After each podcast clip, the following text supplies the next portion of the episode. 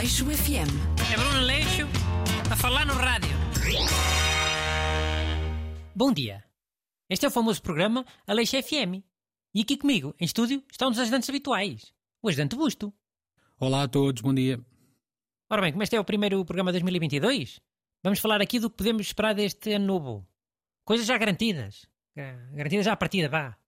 Sim, eh, que infelizmente há sempre um risco de algumas coisas previstas para 2022 acabarem por ser canceladas ou adiadas. É. Por isso é que vamos, mas é falar eh, só de coisas que não dão para ser canceladas. Os nossos feriados. Hum, também já aconteceu. Não te esqueças que há eleições. Entra um novo governo. Eh, Pode querer suspender alguns feriados. Oh, juízo, isso foi quando estava cá a Troika. Agora só temos cá a Covid e o Macron, o que, que, que é? Isso não cancela feriados. E olhem que 2022 vai ser um ano bem jeitoso a nível de feriados bons, hein? Bons no sentido de calharem em dias de semana. Convém esclarecer. Haviam de ser bons porquê? Outra maneira dos feriados serem bons? Oh, não, sei lá. Estava só a esclarecer. Busto, os feriados só têm três categorias: porcaria, bons e super bons. Porcaria é quando calham ao fim de semana, né? Óbvio. Bons é quando calham à semana. E super bons é quando calham quase em cima de fim de semana, encostado. Ok, e este ano há muitos assim, pois. eh, O 25 de Abril é uma segunda-feira, por exemplo. Mas depois o 1 de Maio já é um domingo. Aí tens um exemplo de um feriado super bom, 2022, 25 de Abril. E um de porcaria, 1 de Maio. Mas 2022 vai ser um fartado de fins de semana prolongados, hein? O dia de Portugal é uma sexta. Pois o dia de Santo António é uma segunda. Pessoas de Lisboa estão com sorte. Lisboa e todos os sítios onde o dia de Santo António for feriado. Não é só Lisboa. Está bem, mas os outros sítios provavelmente merecem essa sorte. Lisboa merece? Tenho as minhas dúvidas, sinceramente. Hum, ok. Olha, mas o São João também calha uma sexta. Também dá para um fim de semana prolongado. Ainda bem. Assim os sítios que festejem o São João não ficam com raiva dos sítios que festejam o Santo António. Pois também é o 15 de Agosto, que é uma segunda-feira.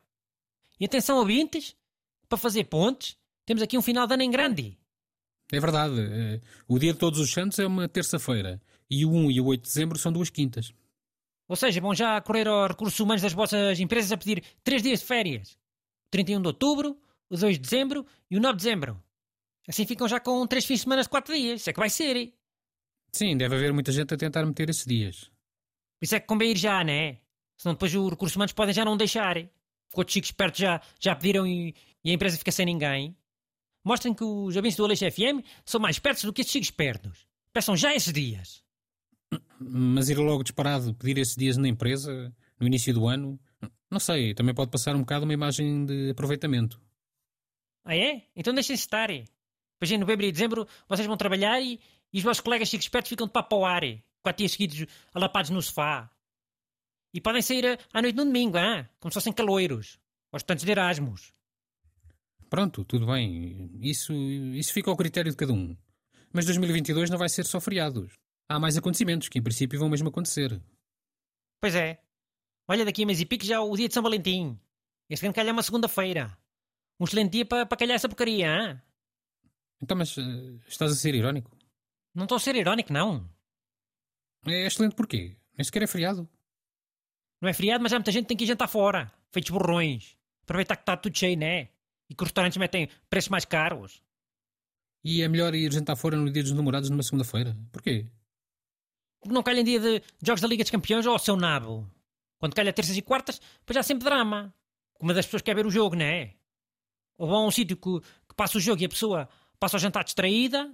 Ou vão a um sítio que, que nem televisão tem e a pessoa passa o jantar todo a olhar para o telemóvel, a ver o resultado.